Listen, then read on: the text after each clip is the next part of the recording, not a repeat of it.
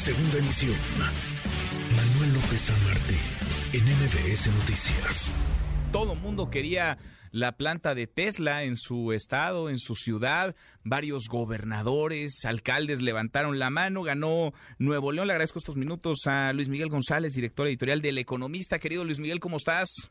Encantado de estar con ustedes. Gracias, muchas gracias Luis Miguel. ¿Por qué es importante la llegada de Tesla a México? Eh, primero, porque es una empresa que es sinónimo de futuro.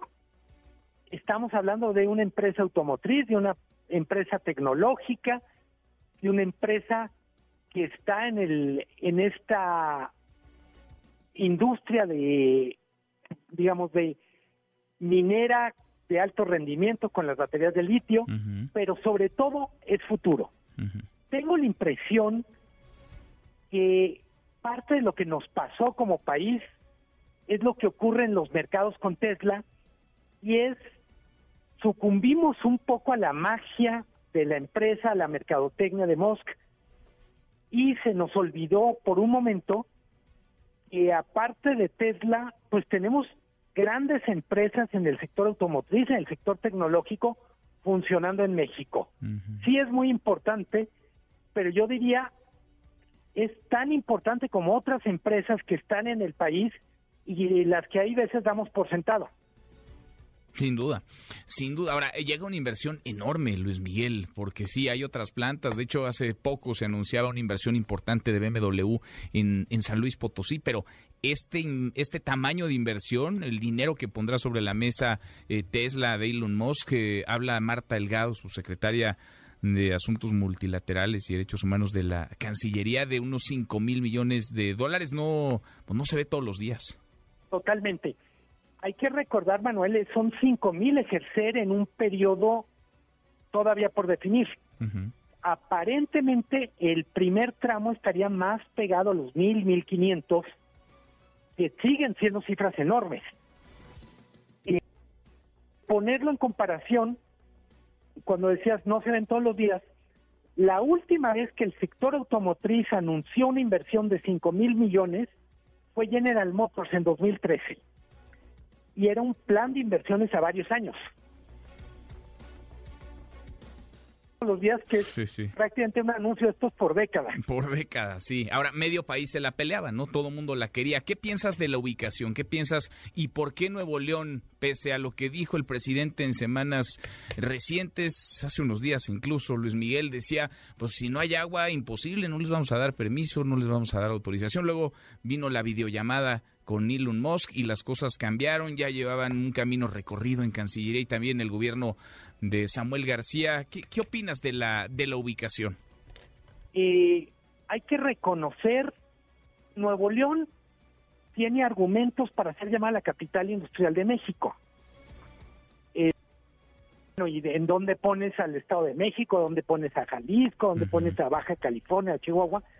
Pero Nuevo León eh, en este caso, como en otros, tiene, tiene algunas cosas más. Yo diría, cuando hablamos de clúster, hablamos de densidad de un tejido industrial, esta famosa triple hélice donde está gobierno, donde están empresas y donde están universidades. ya tiene una historia de atracción exitosa de inversiones en empresas que, insisto, no solo sector automotriz, es tecnología, es procesamiento de metales, minerales. En todas esas, Monterrey tiene palomita. No me parece un disparate tener, poner énfasis, poner la lupa a qué está pasando con los recursos naturales en la zona norte del país. Es más atractiva para inversiones pero también es la zona en donde se expresa mejor este estrés hídrico que tiene nuestro país. prácticamente no hay agua y se trata de ciudades o de zonas metropolitanas que están creciendo muchísimo, que están jalando, pienso, no es la fábrica solo, sino la gente que se puede trasladar para vivir cerca de ahí, que a su vez va a demandar servicios públicos. Entonces, creo que fue desafortunada la manera en que el presidente intervino en la, en la conversación, de último momento, un poco casi como de capricho, pero creo que es pertinente que empecemos a hablar sobre qué vamos a hacer con los proyectos, yo diría inmobiliarios, industriales, en zonas donde hay poca agua, pero hay un mercado grande.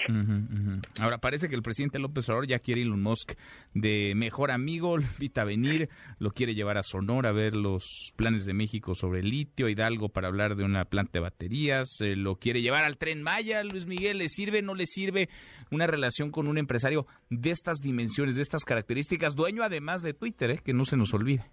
Sí, el nuevo mejor amigo, ¿verdad? el nuevo mejor amigo. Eh, a ver, ah, creo que Musk en los últimos dos años ha, recorrido toda la montaña rusa de sentimientos de admirado a odiado, de confiable a, sospechoso. Yo diría en cualquier caso es alguien que representa algunas de las empresas más interesantes del mundo. Yo también diría, ojalá que este esfuerzo, que esta cercanía se tenga con empresarios que no son tan glamorosos, pero que también pueden aportar su, su, su ladrillito, su granito de arena o su lingote. Exacto. Es El, el, la esencia del buen empresario es generar retos y resolverlos. Eso implica trabajar en colaboración con el gobierno, en donde hay cooperación y donde no necesariamente van a pensar igual, pero hay respeto y sobre todo resultados en favor de la sociedad. A mí me, gusta mucho el desenlace de lo de de lo de Tesla en Nuevo León, porque en el fondo tengo la impresión que algo aprendió el presidente de este diálogo y si, si va a aprender más llevándoselo a Sonora, al Tren Maya, pues literalmente que le pone departamento en Palacio. O en, o en el Tren Maya, en alguna estación del Tren Maya, no sé, quizá en, ¿qué te gusta? Campeche, ahí cerca de Laida Sansores, o no sé, no sé si eso le sume demasiado una la relación. estación con estudio de televisión. ¿Te imaginas? En una de esas, ¿no? Para, para que desde ahí se manejen otras cosas o que desde ahí se pueda tuitear libremente. La instalación de Tesla en Nuevo León, Luis Miguel, gracias a los gobiernos o a pesar de los gobiernos. Las dos cosas. Sí. Gracias y a pesar pero creo que además el papel. Finalmente, el gobierno, y me refiero al gobierno local, el gobierno federal, no solo, no solo están como meseros para tomar comanda, están para expresar lo que, pues lo que desde el punto de vista más complejo eh, de, de la política pública se requiere. La empresa expresa lo que necesita, pone en la mesa lo que puede aportar y el gobierno dice, oye, además de lo que tú quieres y necesitas, pues fíjate que están estos reglamentos, están estas leyes, en esto sí puedo y en esto no